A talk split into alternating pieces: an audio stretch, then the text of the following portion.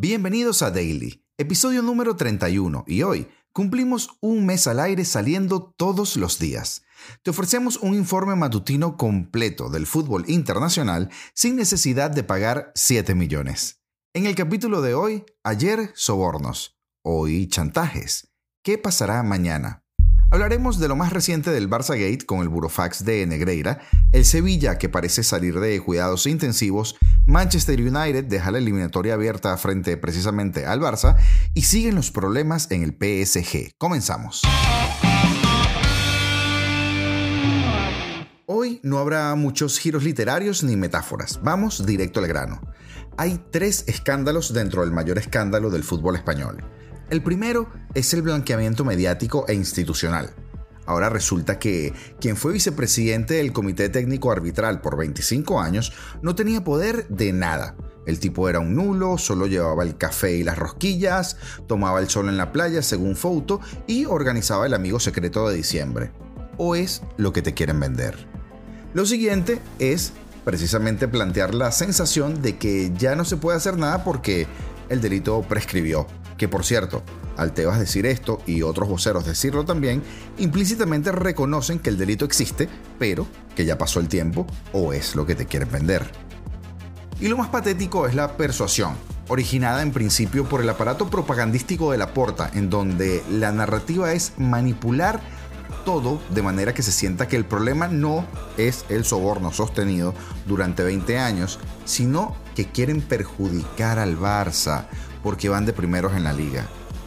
O es lo que te quieren vender. Pues como te estarás preguntando, ¿quién compra esa narrativa? Y yo lamento decirte que mucha gente. Hay personas capaces de comprar abono orgánico recién producido si se lo colocas en una buena presentación. Y es que solo hace falta ver que llevan tres meses preparando la respuesta porque esto ya lo sabían, sabían lo que estaba pasando y todavía hay algo que no tienen manera de maquillar que tenían en su nómina al vicepresidente del Comité Técnico Arbitral y que le habían pagado 7.5 millones de euros en 20 años. Pero hay más. La información viene en un goteo altamente costoso. En la tarde de ayer, una segunda emisión de monóxido de carbono salía de Can Barça. El diario El Mundo desvelaba que, en exclusiva, que el Burofax que envió el número 2 de los árbitros a Bartomeu tras cortar el entonces presidente azulgrana sus pagos millonarios era fulminante. En el burofax se hablaba de contar, y abro comillas, sin miramientos, las irregularidades del club que él había conocido y vivido de primera mano, cierro comillas. La información, firmada por Esteban Urreistieta y Orfeo Suárez, detalla al completo el burofax enviado por Enrique Negreira a Bartomeu. En él el ex árbitro dice sentirse insultado y eleva el tono contra el presidente.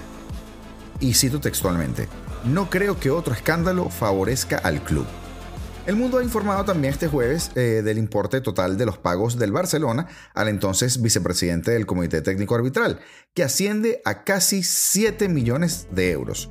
Cobró en concretos 6.659.488 euros, esto sin IVA y sucedió desde el año 2001.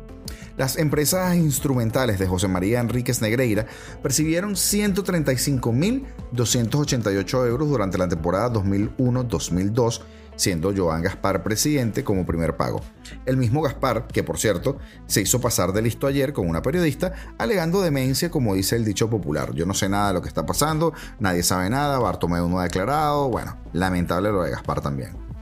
En el burofax de amenaza, Enríquez Negreira se refiere también a esa larga relación cuando ofrece un último pacto a Bartomeu, hablando de, entre comillas, todo aquello que conozco y puedo acreditar y que se contextualiza perfectamente el escenario en el que me he movido y relacionado con usted y con los anteriores presidentes.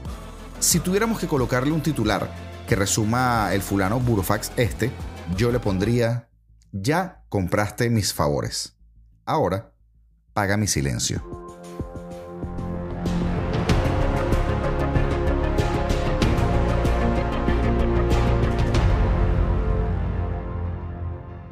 Y como bien saben, ayer fue jueves de Europa League. Hay tanto ruido afuera en Can Barça que todo un partidazo como el que les midió al Manchester United perdió algo de protagonismo.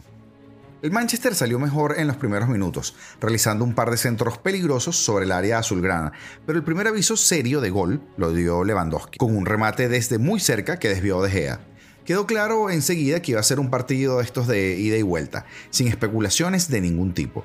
Dos estilos muy parecidos, con presión asfixiante para el robo de balón y ataques rápidos, que en el caso del United pudieron poner por delante en el marcador en dos acciones en las que Ter estuvo pues francamente sensacional. Primero fue Weghorst, el otro protagonista del lamentable que miras bobo, quien se quedó solo pero no pudo batir al guardameta alemán. Y después fue Jadon Sancho quien obligó a Ter a realizar una parada de esas suyas cuando el balón se colocaba en la meta local. Al borde del descanso, Xavi recibió un mazazo realmente al perder a Pedri por lesión. El canario tiene pinta que sufre una rotura muscular que le puede tener unas semanitas por fuera. Y hay que recordar que Busquets también está a cao. Salió Sergio Roberto en su lugar justo antes de que el italiano Mariani mandara a todos al vestuario dando por finalizado un buen primer tiempo todo parecía cambiar en el arranque de la segunda parte cuando un córner sacado por Rafinha lo cabeceó a la red Marcos Alonso. Esto en complicidad de su marca y de un confiado de Gea. Un emotivo gol que por supuesto dedicó a su padre, recientemente fallecido, y desde acá un abrazo virtual para Marcos Alonso por semejante pérdida. El gol podría dar otro escenario al partido, pero los de Ten Hag no dieron opción empatando solo dos minutos después, gracias a un zapatazo de Rashford que sorprendió a Ter Stegen en su paso. Pocos jugadores hay en mejor forma que el inglés en esta etapa postmundial. El Barça acusó el empate y el Manchester no perdonó unos minutos después. De nuevo Rashford fue determinante al irse en velocidad de Rafinha tras un córner sacado en corto y meter un pase mortal al área pequeña donde acabó con un autogol de Koundé al intentar despejar. Si el 1 a 1 dolió, el 1 a 2 fueron palabras mayores y el colegiado italiano perdonó la expulsión a Koundé tras una falta sobre un inconmensurable Rashford que se iba solo en busca ante Ter Stegen. El VAR no entró al ser jugada fuera del área, pero es extraño porque era jugada de roja. Xavi intentó reconducir el partido con un triple cambio dando entrada a Ansu Fati, Christensen y Valdé. La jugada salió bien porque el Barça consiguió empatar el choque cuando más sufría. Fue gracias a Rafinha, el mejor del Barça en el partido, que hizo un centro envenenado que estuvo a punto de rematar Lewandowski y acabó entrando en la meta de De Gea tras pasar entre las piernas de Shaw y además ante la mirada atónita de todo el mundo. El gol espolió a los locales que tuvieron unos minutos de agobio sobre la meta de De Gea y que estuvieron a punto de darles la victoria con un mal despeje de Casemiro que acabó en el palo y además un paradón del meta madrileño a un remate de Ansu Fati. Empate final y todo queda en el aire para que se decida en Old Trafford. Y el rey de Europa League también da señales de vida el Sevilla firma su victoria más convincente de la temporada y pone pie y medio en octavos. Partidazo de Ocampos con un gol y una asistencia a los 10 minutos de entrar al campo y de nuevo gol de City. Como si de un déjà vu se tratase, el Sánchez Pijuán volvió a ver al Gran Sevilla que guarda en sus vitrinas seis entorchados de Europa League el equipo español dejó la eliminatoria de playoff más que encarrilada tras doblegar con contundencia al PSV Eindhoven gracias a los goles de City, Ocampos y Gudeli. Un triunfo que hasta ahora es el más convincente de la temporada y además confirma la vuelta de la mejor versión del rey de la competición y que le deja a un paso de octavos de final. El PSV noqueado tuvo sus momentos en el Ecuador del segundo acto, pero la mala puntería un poste de Beerman en el tramo final y Bono evitaron un tanto que les habría hecho volver a casa con otra cara.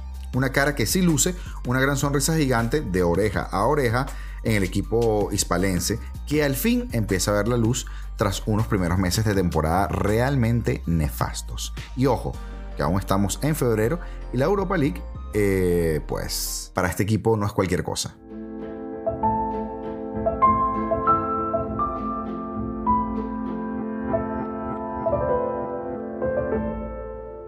Finalizamos con una pequeña nota acerca del el Paris Saint Germain, porque hablaremos de tres cosas muy puntuales. Pérdidas récord, nuevo estadio y nuevo entrenador. Según un informe reciente de Football Benchmark, el déficit del conjunto parisino la temporada pasada ascendió a 389 millones de euros, el más alto de Europa. El nuevo Fair Play financiero solo permite gastar un 90% de tus ingresos en salarios y comisiones a agentes y se irá reduciendo en dos años y solo se podrá desembolsar un 70% y esto expone al PSG. En agosto, la UEFA sancionó al actual líder de la Ligue 1 con una multa de 65 millones de euros, de los cuales 10 eran de abono inmediato y los otros 55 pues quedaban allí en suspenso en caso de que se volviera a vulnerar el control financiero. A todo esto hay que añadirle la masa salarial, que es lo más grave. Según Le Parisien, el club gastó 728 millones de euros en salarios la temporada pasada y que explica las pérdidas, por supuesto, económicas que sufren año tras año. Hablando del estadio, tras los problemas con el Ayuntamiento de París, el PSG habría tomado una decisión y contrató los servicios de la sociedad americana Legends Hospitality para que le busque un nuevo estadio. Mientras el PSG quería adquirir la totalidad del estadio para poder renovarlo, Ana Hidalgo, alcaldesa de París, únicamente ve viable un contrato de arrendamiento para que ambas partes prosperen y no una venta, que es el deseo del club. El Stade de France podría ser una alternativa, pero fue descartada de inmediato por su alto coste. Varios hipódromos, entre ellos el de Poissy, muy cerca de donde se inaugura la nueva ciudad deportiva del PSG, o el departamento de Evelyn's también fueron contemplados, pero de momento no se sabe cuál va a ser la futura casa del club. Y pues hablando del entrenador, importante para todas estas decisiones sería saber quién va a dirigir el equipo la próxima campaña, algo que solo decidirán al parecer los resultados deportivos. Caer en la Champions y cuidadillo, tiene un aroma de que podría acelerar la salida de Galtier, aunque no parece probable la llegada de Zidane por ahora, por no mencionar lo sucedido con Ziyech. Un acuerdo entre los Blue y el PSG parecía cerrado para que se incorporara al club parisino, pero todo se torció en la recta final. El propio Galtier, en rueda de prensa, avisó que desde la dirección deportiva del club se estaba trabajando en búsqueda de un atacante, y una de esas figuras era precisamente alguien que destacó en el Mundial, Hakim Ziyech, pero se torció también en el último momento. Y te recordamos que estamos en todas las redes sociales, TikTok, Facebook, Instagram y YouTube, al igual que en las plataformas de podcast, Apple Music, Spotify, Amazon Music y Google Podcast. Así que puedes seguirnos para mantenerte al tanto de las informaciones porque el Barça Gate promete seguir levantando polvo. Ya será hasta mañana.